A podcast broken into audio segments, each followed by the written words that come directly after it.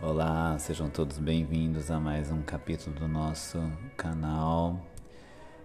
Eu vou continuar sobre a carta da Soka Gakkai, mas eu vou lá onde ela deu início, que é na carta de proposta de praz que o presidente da Isako Ikeda envia para as Nações Unidas. Eu vou falar de 2022 transformar a história humana com a luz da paz e da dignidade. Primeira parte.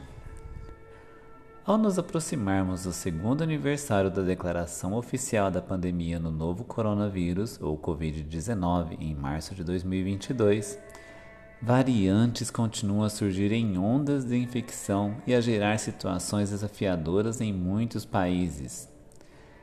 É angustiante contemplar a realidade das pessoas carentes de alívio e de apoio ao carregar as chagas da perda da saúde, dos meios de subsistência e de propósito ou afligidas pela perda de membros da família ou de amigos ao redor do mundo. A vida diária continua sem perspectiva clara do caminho a seguir, e os impactos da pandemia serão provavelmente de longo prazo. Sugeriu-se até que a história passará a ser demarcada em períodos pré e pós-Covid. Embora seja inegável que a pandemia representa uma ameaça sem precedentes, quando consideramos os eventos e as tendências que marcaram os períodos históricos, fica igualmente claro que não podemos permitir que essa história seja assinalada apenas por perdas sofridas e devastadoras.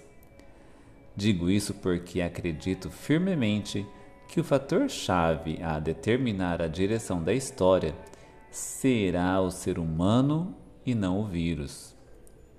É natural que as pessoas tendam a focar apenas nos aspectos negativos por estar confusas e convivendo com perdas em meio às condições que antes seriam inimagináveis.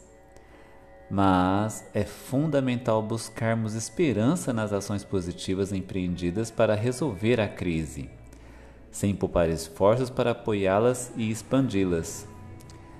Em novembro de 1942, no auge da, da crise da Segunda Guerra Mundial, embora a natureza da ameaça fosse diferente, Sunesaburo Makiguchi, presidente fundador da Soka Gakkai, apresentou a seguinte reflexão como chave para dissipar o miasma e a turbulência daquela época.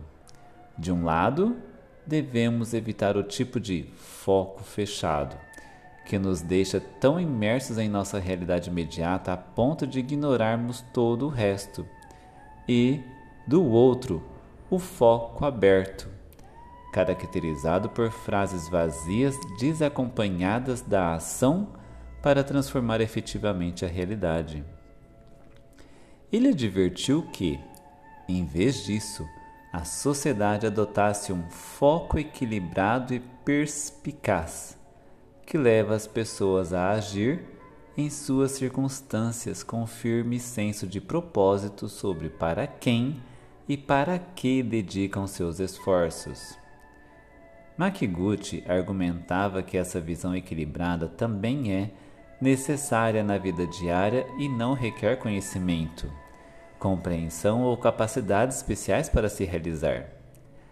Acredito que, por meio da nossa experiência recente com o turbilhão de perturbações e de deslocamentos causados pela pandemia, muitas pessoas chegaram às seguintes percepções.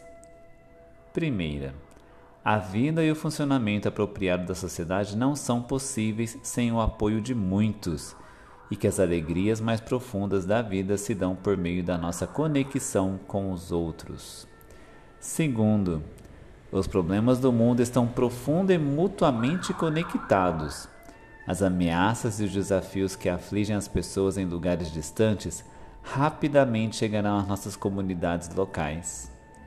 Terceiro, a dor da perda súbita de familiares ou de ser afastado das coisas que dão significado à vida é igual para as pessoas em qualquer país, e ainda que as circunstâncias específicas variem, a tragédia é a mesma em sua essência. O ponto mais crucial, então, é construir laços de solidariedade a partir da consciência dessa conexão obtida por nós de forma tão profunda e intensa durante a crise, e fazer dela a base de nossos esforços compartilhados, a fim de encontrarmos um caminho a salvo dessa tempestade. Makiguchi valorizava a máxima budista de que, quando o céu está límpido, a terra se ilumina.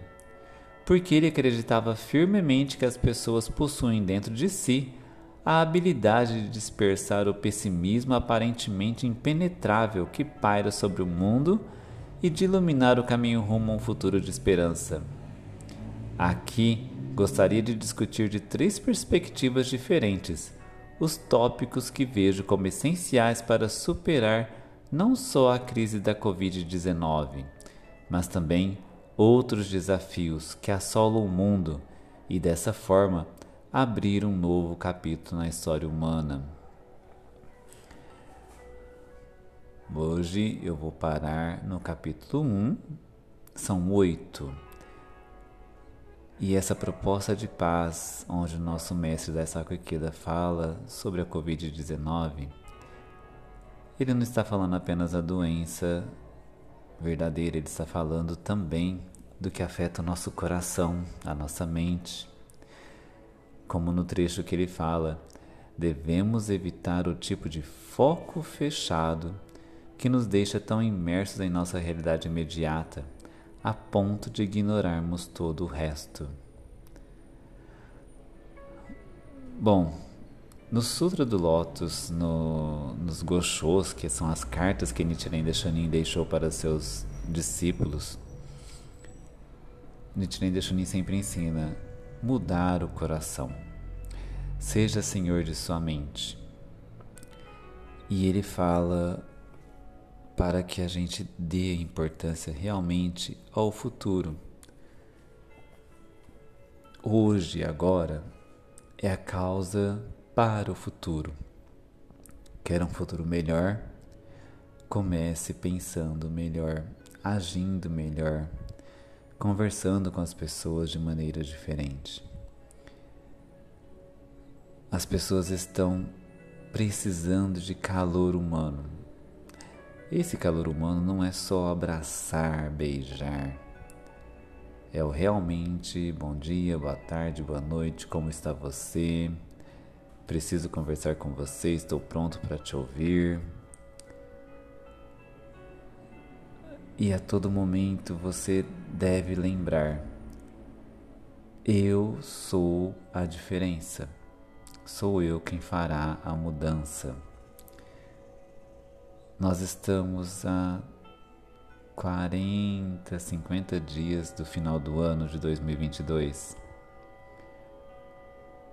Eu vou terminar este 2022 causando discórdias eu vou terminar esse ano de 2022 sendo motivo das discussões?